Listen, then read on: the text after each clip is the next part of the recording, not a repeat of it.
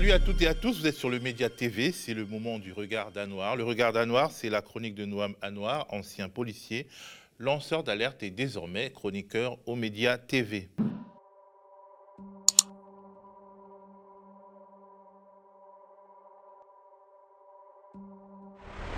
Alors Noam, comment tu vas aujourd'hui?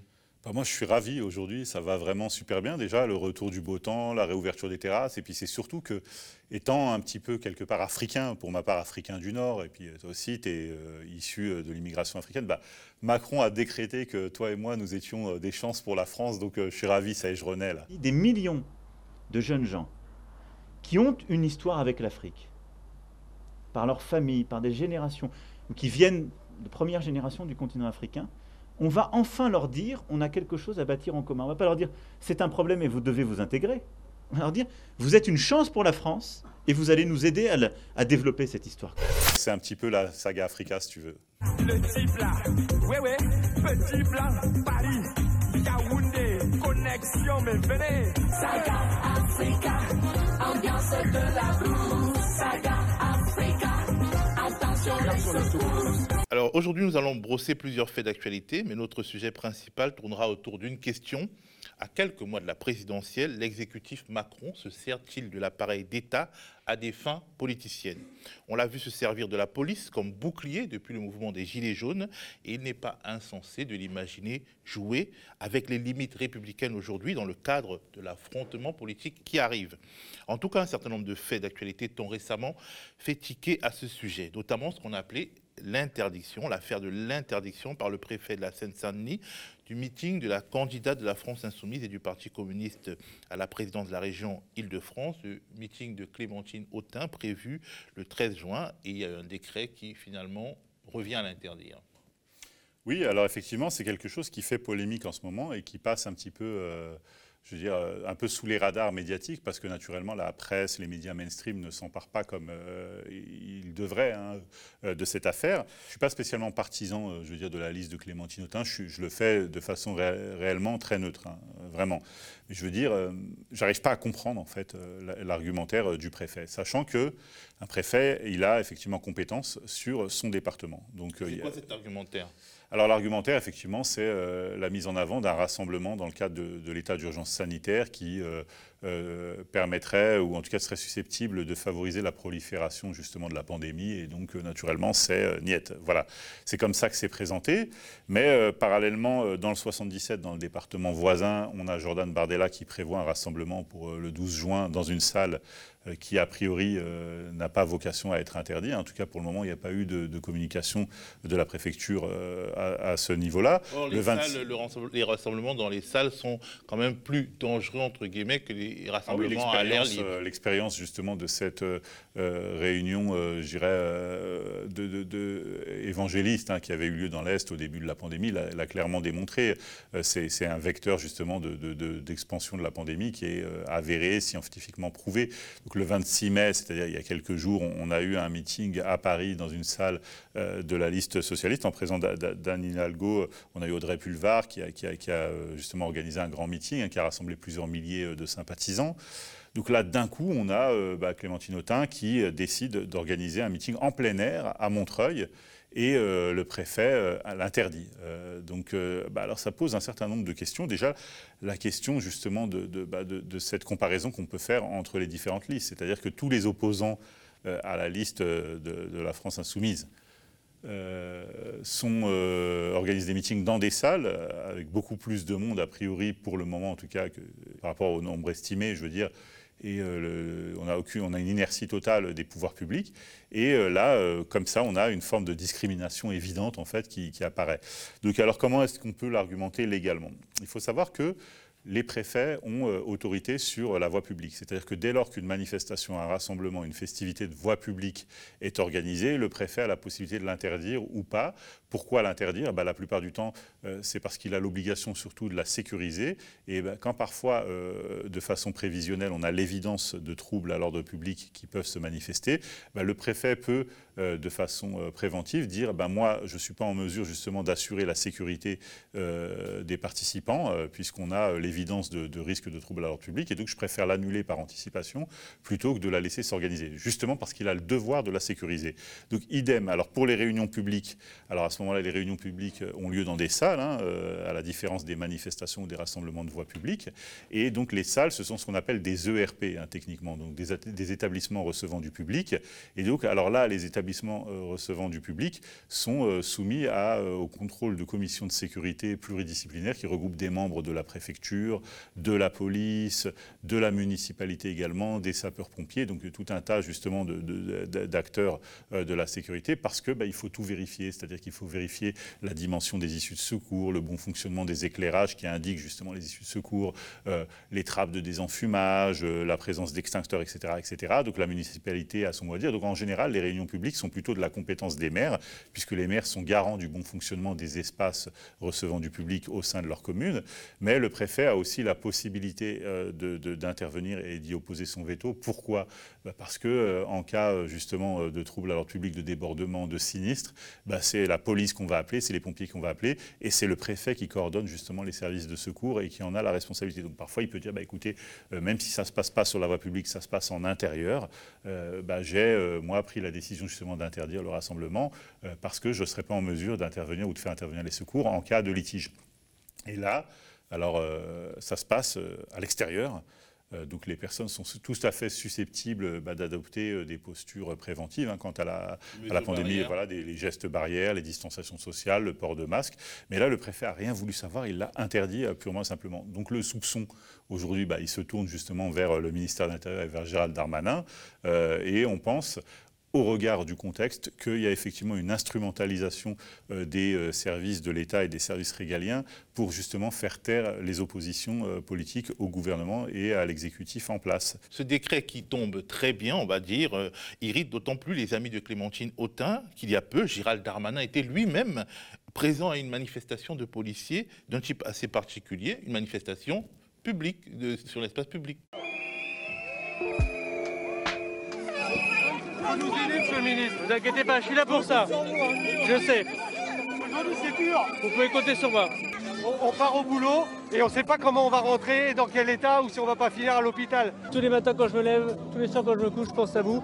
J'ai été élu d'une ville populaire où on sait que c'est grâce aux policiers que ça tient. Donc n'ayez aucun, doute sur le soutien que je vous porte. Merci, Bon courage. Il y a environ une semaine, hein, on va dire entre une semaine et dix jours, on a eu cette manifestation de policiers qui a regroupé 35 000 personnes. Donc, euh, bon, on, va pas. Euh, les, policiers ont porté le masque, ont respecté certaines mesures euh, barrières, mais de, gestes barrières. Mais je veux dire, globalement, l'argumentaire tient pas. C'est-à-dire que pourquoi à Paris est-ce qu'on a autorisé ce rassemblement alors qu'il y avait aussi le risque terroriste? On était justement confronté à un attentat. On a vu Rambouillet quelques jours avant. Donc un amas de policiers, un regroupement de policiers comme ça, on avait à la fois le risque pandémique et le risque terroriste, le risque lié justement à la sécurité publique, tout ce qui était de cet ordre, les gênes à la circulation, parce que ça s'est déroulé quand même en plein centre de Paris. Donc le ministère de l'Intérieur ou le ministre de l'Intérieur en personne a décidé d'y prendre part avec l'ensemble quasiment de la classe politique, à l'exception de la France insoumise. Donc le maire de Montreuil, Patrice Bessac, est euh, un soutien de Clémentine Autain. Euh, c'est aussi la circonscription d'Alexis Corbière, hein, euh, qui, est quand même le, le président du groupe parlementaire France insoumise à l'Assemblée nationale.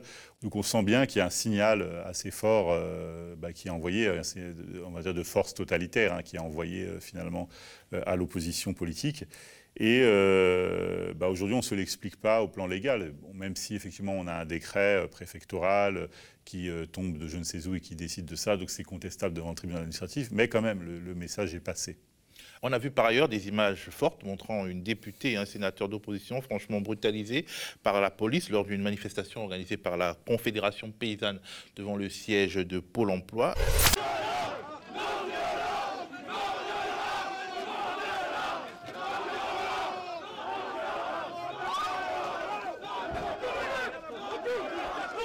J'étais en train de discuter avec des, maraîchers, des éleveurs pour, euh, pour voir quels sont leurs problèmes et euh, et, discuter avec eux. Et, c'est là que l'intervention s'est faite, extrêmement violente, et, on ne l'a même pas vu arriver. Euh, tu as vu ces images, est-ce qu'elles t'ont choqué? Oui, évidemment, parce qu'en fait, euh, il y a plusieurs dimensions. C'est-à-dire que Euh, bon, naturellement, après les soignants, les pompiers, les gilets jaunes, les éboueurs, les étudiants, les avocats, bon, on n'est plus à, je dirais, une, un corps, une corporation professionnelle euh, prêt. Je veux dire que clairement, euh, là aujourd'hui, on a, bon, récemment en tout cas, on a brutalisé effectivement les agriculteurs. En l'occurrence, bon, légalement, moi, j'arrive pas à m'expliquer l'attitude des policiers. Et a priori, de toute façon, il y a une enquête de l'IGPN qui a été ouverte suite à ces faits, et euh, on aura sans doute allé une sanction pour les lampistes, on va dire, qui ont servi justement, qui ont été en tout cas filmés en action. Mais je veux dire clairement, on en revient encore à la loi sécurité globale, c'est-à-dire qu'ils ont été filmés, bon, même s'ils ne sont pas identifiables parce qu'ils sont casqués. On voit quand même la nécessité justement de pouvoir disposer librement de ces images pour pouvoir les exploiter. Hein. Alors qu'est-ce qui se passait euh, Bénédicte Taurine, qui est euh, député de l'Ariège, hein, donc député LFI, euh, qui souhaite participer, prendre part à ce rassemblement pour justement apporter son soutien aux agriculteurs, qui eux ben, manifestent bon, on va dire de façon pacifique, hein, même si effectivement il y a quand même dans les propos, dans la façon euh, justement de revendiquer, bah, toujours un petit peu de ferveur, hein, je veux dire, mais ça ne va pas au-delà. Et donc euh, elle, décide, elle, décide, de participer au rassemblement et on le lui interdit. Et euh, comme elle insiste et elle essaye de passer, le policier s'interpose physiquement et lui donne un coup de bouclier qui la fait chuter au sol. Alors d'une part, moi je ne comprends pas pourquoi, parce que si euh, le rassemblement était interdit, ce qui n'est pas euh, avéré hein, a priori, euh, bon, bah, il, est du devoir justement du policier de lui notifier l'interdiction du rassemblement. Et si malgré tout elle décide d'y participer, bah, le premier geste à accomplir, c'est pas d'interférer ou de s'interposer physiquement, mais c'est effectivement éventuellement de la verbaliser.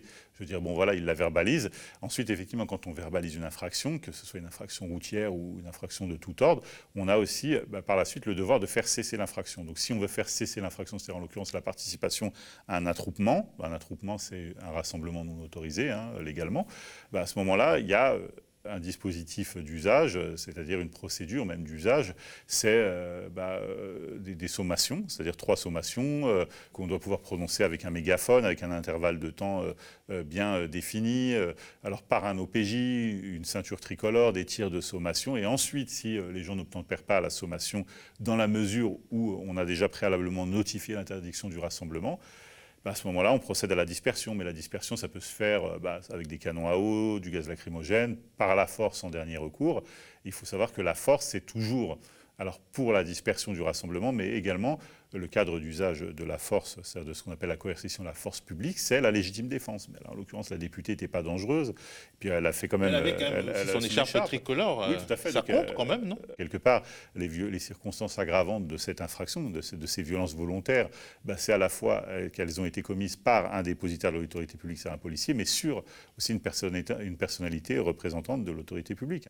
C'est extrêmement grave. On a aussi un sénateur hein, qui a été brutalisé euh, à, à, cette occasion. Donc en fait, c'est très logique alors politiquement parlant, hein, je veux dire, hein, même si c'est interdit, c'est très logique, parce que de toute façon, quand on a eu l'attentat de Rambouillet, moi j'ai vu de mes yeux des syndicats de police aux antennes, qui venaient sur les antennes des médias mainstream expliquer bah, que finalement c'est à cause de la banalisation du discours anti-flic qui était porté, incarné, euh, personnifié par euh, les représentants de la France insoumise que euh, bah, les faits de, Rambouillet avaient été commis, voilà, que finalement c'était une sorte de catalyseur qui permettait le passage à l'acte. Euh, quand il y a eu la manifestation, bah, puisque les représentants de la France insoumise ne sont pas allés à la manifestation organisée par les syndicats de police, c'est bien que la preuve qu'ils étaient anti-républicains, anti-flics, islamo-gauchistes, etc., etc. Bon, bah là, euh, les policiers sont passés à l'action sur des représentants justement euh, de l'État, mais affiliés à la France insoumise. Bah, c'est la continuité de, tout ce qui se passe depuis quelque temps. C'est-à-dire qu'on a une vraie, une, vendetta en réalité qui, est orchestrée par l'exécutif et qui, vise à discrimer discréditer, euh, violenter euh, verbalement et même physiquement malheureusement euh, tous ceux qui se réclament justement de cette idéologie qui est bah, a priori une partie non négligeable de la représentation du peuple français, puisqu'il représente un groupe parlementaire assez conséquent à l'Assemblée nationale. Alors, ce comportement semble en tout cas témoigner d'un sentiment d'impunité, puisqu'on voit le policier, bah, en fait, il ne se cache pas hein, pour faire ce qu'il a fait à, oui, à la députée. Même qu'il fait plaisir. En réalité, je suis sûr que pour bien connaître la police, parce que l'expérience démontre que je me suis rarement trompé, je pense qu'il pense même qu'il va avoir une médaille. Il dit tiens, euh, Darmanin va me voir, je vais brutaliser une islamo-gauchiste euh, de la France insoumise, puis je suis sûr que je vais être applaudi euh, par la profession et que je vais être décoré. Lui, je pense qu'à son petit niveau, je suis sûr que dans sa tête, à ce moment-là, il se dit ça. En tout cas, une enquête de l'IGPN a été ouverte. on verra ce que ça donnera. Mais la députée Bénédicte Taurine et ses amis politiques dénoncent le silence assourdissant d'Emmanuel Macron et de l'exécutif. En gros, globalement, il n'y a pas eu de manifestation très claire euh, Ah oui, d'indignation et de solidarité. Bah justement, alors, euh, ce qui va permettre de pouvoir euh, rétablir euh, la, la justice dans cette affaire, c'est justement l'institution judiciaire, c'est-à-dire un dépôt de plainte. Il y aura une enquête administrative, le policier sera peut-être sanctionné, mais bon, on sait très bien ce que ça donne. Je veux dire, les sanctions administratives, dans ces cas, euh, pour le moment, euh, se sont pas avérées. euh, C'est-à-dire qu'il ne va pas être révoqué, hein, très clairement. Euh, je pense qu'il ne se passera pas grand-chose de ce côté-là, mais par contre, c'est peut-être l'institution judiciaire, la justice indépendante, la justice républicaine qui va euh, rappeler le policier à l'ordre et, euh, euh, qui va déterminer la chaîne de responsabilité. Et donc, euh, bah, c'est le problème de la police, c'est la justice, hein, ils l'ont dit eux-mêmes. Donc, bah, moi, j'encourage Bénédicte Taurine et ce sénateur à déposer plainte. Et on saura par la suite ce qui s'est réellement passé. On va déterminer justement les responsabilités. Il y aura sans doute des sanctions pénales qui vont s'appliquer parce que les faits sont évidents et caractérisés. Et, euh, et puis voilà, tout simplement. Et nous, notre problème, c'est pas la justice, hein, à toi ou à moi, comme à, à l'ensemble des Français. Voilà. Il y a aussi ce feuilleton durant lequel on a vu le ministre Gérald Darmanin porter plainte contre la candidate PS Audrey Pulvar, candidate à la présidence de la région Île-de-France comme Clémentine Autain. Il portait plainte donc pour diffamation et appel à la haine de la police. Finalement, il a rétro-pédalé. On regarde un petit zap à ce sujet. Gérald Darmanin qui porte plainte. Oui, il porte plainte pour euh, diffamation au nom du ministère de l'Intérieur contre Audrey Pulvar, tête de liste socialiste régionale en, Ile-de-France. Euh, porte, il porte plainte après les, les propos d'Audrey Pulvar sur la manifestation des policiers mercredi dernier, Louis Amar. La colère des policiers est légitime, a dit Audrey Pulvar, mais qu'elle s'exprime de cette façon, en marchant sur l'Assemblée nationale, je trouve ça extrêmement inquiétant. C'est une image qui était assez glaçante. Gérald Darmanin veut donc attaquer Audrey Pulvar pour diffamation, c'est-à-dire selon la définition juridique, pour une allégation d'un fait qui porte atteinte à l'honneur ou à la considération d'une personne ou d'un corps constitué. Manifestement, cette plainte, elle n'a qu'un but, c'est de faire de la politique. C'est d'instrumenter la mort de ces policiers pour en faire un argument politique. Et c'est de m'intimider. Ça ne marche pas. Ça ne m'intimide pas. Ça ne m'impressionne pas. En revanche, cela m'inquiète pour l'état de notre démocratie. J'ai proposé à Madame Pulvar, après avoir vu qu'elle avait effectivement corrigé une partie de ses propos sur la chaîne LCI, de la rencontrer. Je lui ai proposé deux rendez-vous pour la semaine prochaine. J'espère qu'elle pourra se rendre disponible. Sinon, j'en proposerai d'autres davantage. Et je serai très heureux d'échanger avec elle pour redire à quel point, publiquement, oui, la police est belle, oui, la police de la République est forte, et oui, tout le monde devrait la soutenir sans réserve, monsieur le sénateur. Alors, Noam, qu'est-ce que tu as pensé de ce feuilleton? Alors d'un point de vue euh, judiciaire, moi je ne crois pas que les faits soient objectivement caractérisés. C'est-à-dire que j'ai lu le tweet, il n'était pas spécialement euh, véhément, hein. c'était euh, même plutôt modéré, mais je pense que comme l'ensemble de la classe politique, elle, a dénoncé une forme de récupération de la part de l'extrême droite de ce rassemblement. Et elle, a, insinué quelque part que, d'un point de vue de l'exemplarité, ce rassemblement était plutôt malvenu. Message de dénonciation de la, justice, le problème de la police et de la justice, etc. Le, le- le responsable d'Alliance a été conspué, je veux dire, pour ça. Donc elle n'a pas fait exception, elle a, passé le message euh, qu'un certain nombre d'éditorialistes, de journalistes, d'acteurs du monde politique ont, posé. Et euh, en fait, euh, moi, ce que j'en ai pensé, c'est que c'est un épisode de politique politicienne. C'est-à-dire que ça n'a absolument aucun intérêt. Pourquoi? Parce que moi, j'avais pas beaucoup entendu parler d'Audrey Pulvar ni de, sa campagne. hein. Moi, je suis francilien. Je veux dire, j'habite en Île-de-France. Et euh, c'est la première fois, justement, ça a été l'occasion euh, pour, euh, de la sortir de l'ombre, quelque part, en quelque sorte. Donc je pense, en réalité, que j'y vois peut-être une forme de manipulation euh, pour... Équilibrer euh, un peu euh, voilà, les ça, différents fait, candidats de gauche pour finalement. En réalité, la plainte n'a aucun intérêt parce qu'elle aurait sans doute été traitée après les élections régionales, compte tenu des délais et de la lenteur de la justice. Euh, donc, je veux dire que clairement, euh, bah, pendant les campagnes électorales, je pense que l'idée, c'est toujours finalement de faire parler de soi, euh, coûte que coûte. Et euh, là, euh, je pense que du coup, euh, Gérald Darmanin a rendu un service à Audrey Pulvar, puisqu'il en a fait, euh, en fait, il l'a quelque part propulsé dans l'arène. Et euh, je pense qu'effectivement, il a voulu partager les voix de gauche chez les gens qui ont euh, peut-être, euh, je vais pas dire, on va pas appeler ça les anti-flics parce que c'est un peu les caricaturer, mais chez les gens qui aspirent à une police plus républicaine et euh, plus en adéquation avec euh, le service public dans son ensemble. Donc, euh, bon, après, on a eu droit à un épisode de Santa Barbara, c'est-à-dire où, euh, quelque part, elle ne savait pas si elle devait y aller ou pas, puis lui a dit que finalement, il, il avait peut-être été un petit peu excessif, qu'il serait peut-être prêt à retirer sa plainte. Bon, bah, globalement, on est arrivé dans quelque chose qui n'intéresse plus personne. Et comme euh, je le disais dans la rubrique précédente, bah, elle, elle, a eu droit à son meeting, contrairement à Clémentine Autain. Donc, quelque part, moi, je pense qu'il y a une forme de connivence, en fait, en réalité, entre le ministère de l'Intérieur et euh, la mairie de Paris, puis euh, peut-être, je ne vais pas dire Audrey Pulvar, mais le Parti socialiste de toute façon, puisque Macron est lui-même issu du PS, hein, on ne peut pas le dénier. Donc quelque part, je pense que... Euh, c'est un produit du PS. Oui, tout à fait, oui. Mais il a, été ministre socialiste, hein, ministre de l'économie sous François Hollande, donc bon, bref. Je veux dire par là qu'il y, a des ponts, il y a des porosités de toute façon, des canaux euh, qui existent, hein, des canaux de communication, et je pense que la plainte en réalité n'avait pas grand intérêt. Si ce n'est que, comme l'a dit François Ruffin, aujourd'hui, euh, M. Darmanin n'est pas euh, devant la police pour la diriger, il court derrière les syndicats de police en fait en réalité. Donc je pense que c'était une allégeance de plus aux syndicats de police et l'occasion justement dans sa tête peut-être ou dans son idée de diviser les suffrages de la gauche.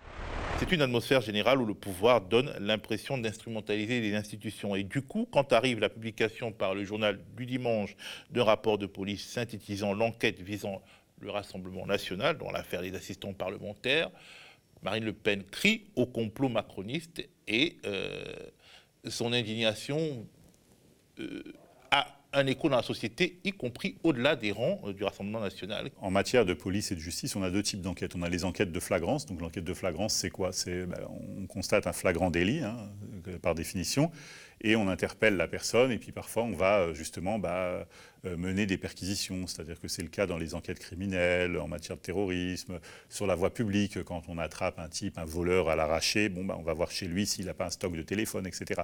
Puis on a l'enquête préliminaire, et alors la, particularité de l'enquête préliminaire, c'est que euh, la police et la justice ont la maîtrise totale du calendrier. Et ce qui pose question, c'est pas le contenu en réalité de, l'article, parce que ça c'est une affaire qui est connue, archi connue, je veux dire, depuis plusieurs années, et donc y a un soupçon, elle n'est pas jugée, elle n'est pas jugée, donc le tribunal médiatique ce n'est pas euh, notre spécialité. Mais par contre, ce qui interroge, c'est le calendrier. Je voulais aussi qu'on parle d'un sujet plus technique, mais qui témoigne aussi d'une volonté politique de marquer le coup, y compris dans l'absence la plus totale de sérieux, l'annonce d'une amende de 135 euros pour les guetteurs impliqués dans le trafic de drogue. Qui sont ces guetteurs et pourquoi, à ton avis, cette annonce est démagogique? Les guetteurs, en fait, ce sont des acteurs, euh, des petites mains euh, des, réseaux de trafic de stupéfiants dans les quartiers, qui se postent en périphérie euh, des quartiers et qui sont censés identifier les véhicules de police, les patrouilles, et qui donc, avec des moyens divers, alertent les trafiquants qui prennent la poudre d'escampette, hein, sans faire de jeu de mots. Donc, alors c'est parfois des, gens qui crient hein, AK, pu, pu, on le voit dans certains reportages. Et puis en fait, il y a des relais euh, à plusieurs niveaux qui, crient euh, pour, euh, jusqu'à ce que le message parvienne aux trafiquants. Donc à ce moment-là, la police sait que l'action risque d'être vaine puisque bah, le cri d'alerte a été donné. Donc c'est à la fois de la dissuasion pour la police et en même temps un cri d'alerte pour prévenir les trafiquants. Parfois, aujourd'hui, ils ont des téléphones qui sont connectés en permanence et ils envoient des messages de façon plus discrète. Hein. Donc voilà, donc c'est des gens qui sont souvent des préadolescents, qui sont souvent des mineurs, des mineurs, euh, je ne vais pas dire isolés, mais euh, des mineurs euh, déscolarisés, qui sont grassement rémunérés. C'est-à-dire qu'un chouf peut gagner entre 50... Un chouf, c'est un guetteur. Un guetteur, c'est ça. Donc un, un guetteur peut gagner entre 50 et 200 euros à la journée. Donc euh, l'idée de les verbaliser, de les sanctionner financièrement, pourquoi pas Mais il faut savoir que euh, les guetteurs sont aujourd'hui, pénalement parlant, des complices des trafiquants de stupéfiants. C'est-à-dire qu'ils ont déjà un statut au regard de la justice. Donc quand on arrive à identifier tous les acteurs du trafic de stupéfiants, euh, en principe, les guetteurs sont soupçonnés. D'ailleurs, pour anecdote, parmi les guetteurs, moi, à l'époque où je travaillais dans le 93, on avait même interpellé le frère d'un élu euh, assez connu, assez notoire, donc je ne peux pas aller au-delà justement, mais qui était en charge des questions de sécurité dans une grande institution régalienne. Voilà. Bon. Après, donc voilà, donc c'est des acteurs euh, du trafic de stupéfiants qui sont susceptibles d'être interpellés depuis de nombreuses années. Maintenant, donc ça ne changera rien, en, gros. Bah, non, c'est pas que ça ne changera rien, c'est que c'est totalement inapplicable. C'est-à-dire que si on caractérise une personne comme étant un guetteur, et à ce moment-là qu'on le verbalise, ça signifie qu'on reconnaît euh, quelque part qu'on a euh, identifié tous les acteurs du réseau. Ça signifie qu'on sait qu'il y a un trafic de stupéfiants sur place. Donc, euh, et finalement, donc tout ça, il faut le prouver. C'est-à-dire que si le guetteur dit bon bah ok, moi vous m'avez verbalisé de 135 euros, mais je nie être un guetteur. Prouvez-moi que je suis un guetteur. De quel réseau? Qui est-ce que j'ai informé, etc. La personne va devant le tribunal de police et à mon avis, il obtient gain de cause. Mais de toute façon, on n'ira même pas jusque là parce que c'est un texte qui est totalement inapplicable. Je veux dire, c'est simplement une boîte à idées. Quoi. Le ministre dit bon, bah, ok, j'ai une idée, on va faire ça. Puis ça occupe les médias, euh, les chaînes d'information continuent pendant 24 heures. Mais je ne crois pas euh, avoir été spécialement convaincu, justement, par les divers spécialistes de la sécurité qui ont défendu l'idée de ce texte. C'est totalement inapplicable. Je veux dire, à partir du moment où on identifie tous les acteurs d'un réseau de trafic de stupéfiants, ça signifie qu'une enquête est suffisamment avancée pour qu'on puisse procéder à leur interpellation et à leur présentation devant la justice. Donc, Mais est-ce que quelque part, il ne fait pas avancer euh, l'idée que la police peut rendre justice? Parce que finalement, il y a une sorte de prolifération euh, des systèmes dans lesquels les amendes sont au cœur euh, du système de punition et les amendes mettent de côté la justice. Alors, ce qui est déjà frappant, c'est que le montant est le même que pour celui du défaut de port de masque. Donc, quelque part, un travailleur qui va aller prendre le train ou qui va se rendre au boulot et qui aurait oublié son masque ou même de mauvaise foi, qui aurait décidé de ne pas porter le masque, a, droit à la même sanction que quelqu'un qui participe à un trafic de stupéfiants.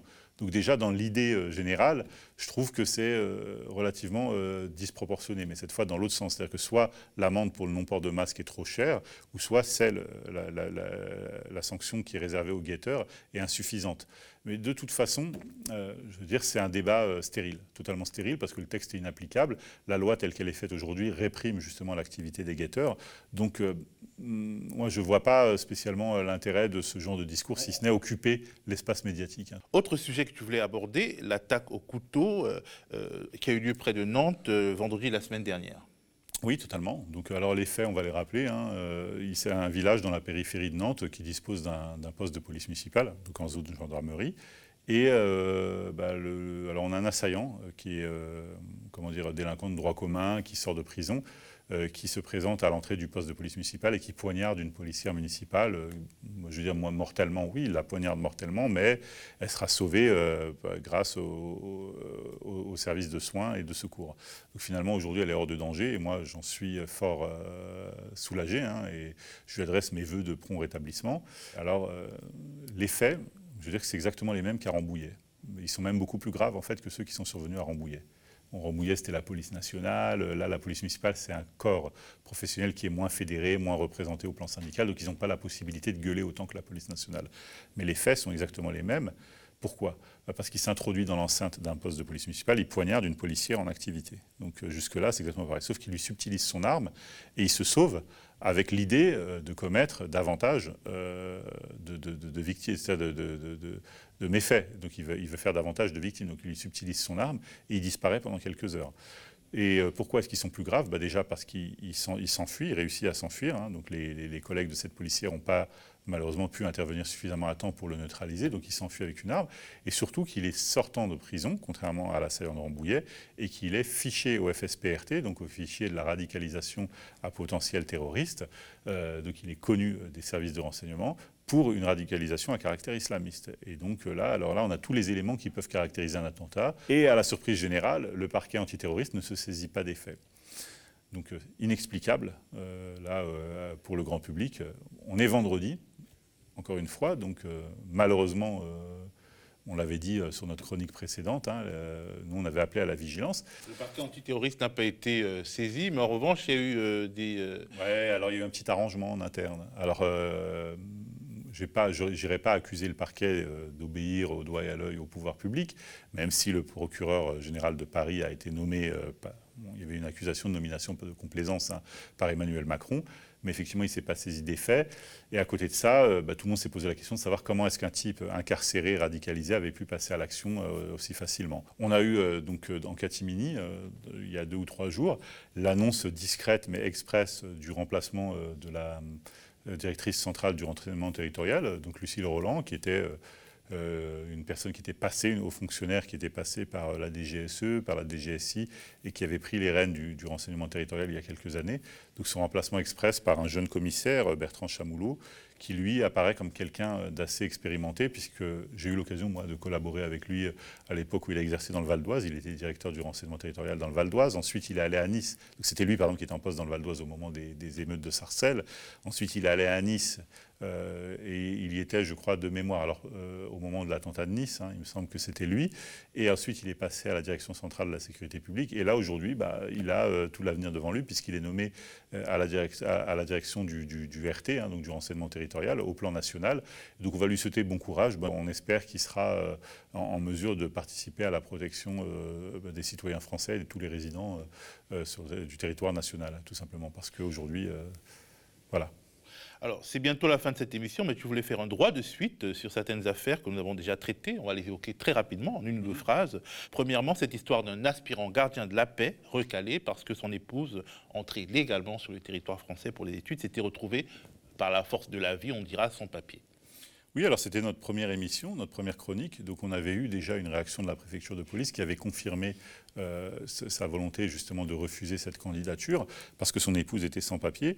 Donc suite à la médiatisation et aux nombreux recours qui ont été intentés par maître Benjamin Jalère, hein, qu'on avait reçu ici même, donc son épouse a été régularisée cette semaine. Donc euh, ils ont un enfant ensemble, donc mm, ils, sont très contents vraiment. Ils nous ont écrit pour nous remercier et pour nous, nous, exprimer euh, leur, bah, leur, gratitude.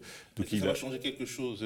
Alors ils ont, ils ont prononcé un recours devant le tribunal administratif pour le faire intégrer à la police nationale lui en fait une question de principe. Il veut rejoindre l'institution policière, donc euh, ça avance pas à pas.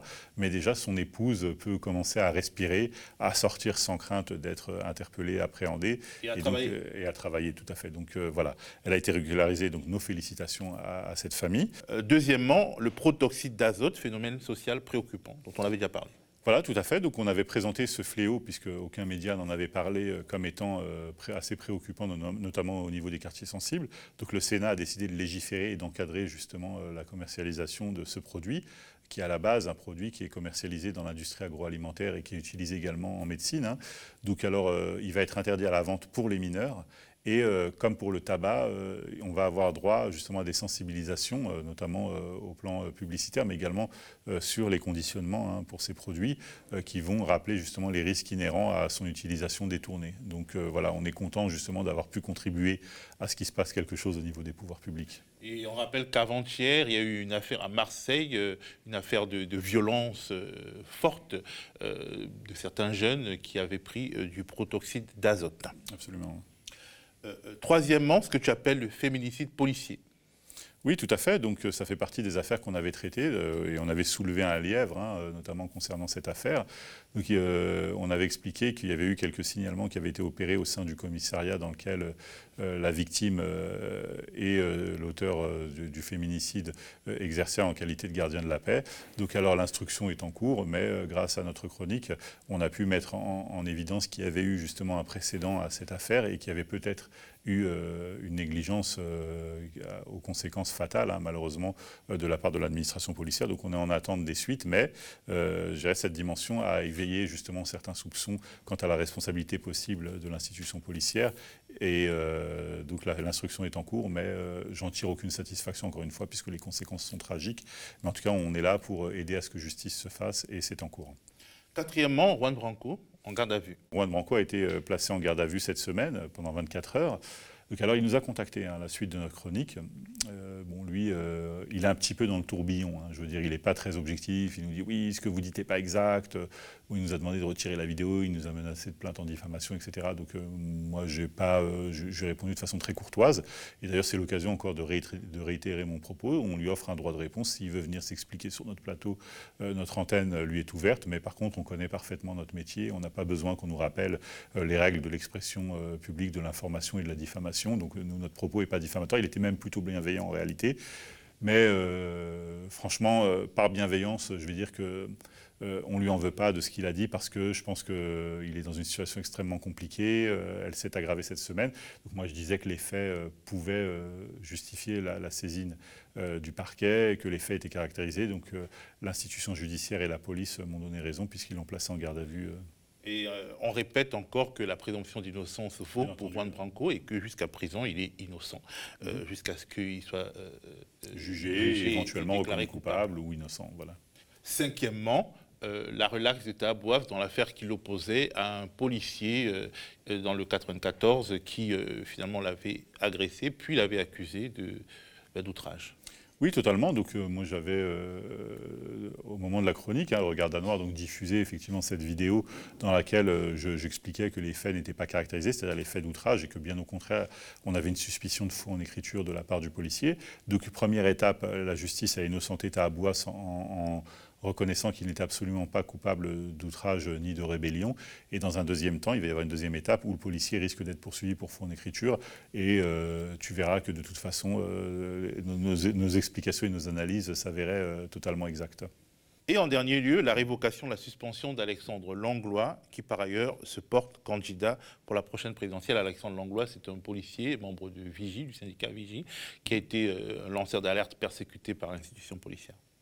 Oui, totalement. Donc, euh, bah, voilà, comme ça a été annoncé euh, il y a environ trois semaines, mais ce n'était pas clair pour tout le monde parce que je reçois un certain nombre de communications qui me demandent des nouvelles d'Alexandre, savoir s'il s'en sort financièrement. Donc moi, je fais partie euh, des personnes qui ont le plaisir de vous annoncer que la décision de révocation a été suspendue par le tribunal administratif de Versailles, c'est-à-dire qu'en attendant le jugement euh, de la requête en annulation, c'est-à-dire environ deux ans pendant lequel le tribunal administratif aura le temps de statuer sur le bien fondé des poursuites, le euh, tribunal administratif a décrété que le, niveau des poursuites était totalement disproportionné et abusif au vu des faits qui lui étaient reprochés, et donc a décidé de suspendre justement la révocation. Donc Alexandre est d'ores et déjà la possibilité d'être d'ores et déjà réintégré euh, à la police nationale, mais dans le cadre d'un commissariat ou d'une activité de sécurité publique plus, euh, euh plus banale, hein, en attendant justement le jugement euh, du tribunal administratif sur le fond. Voilà, donc moi j'en suis ravi pour lui.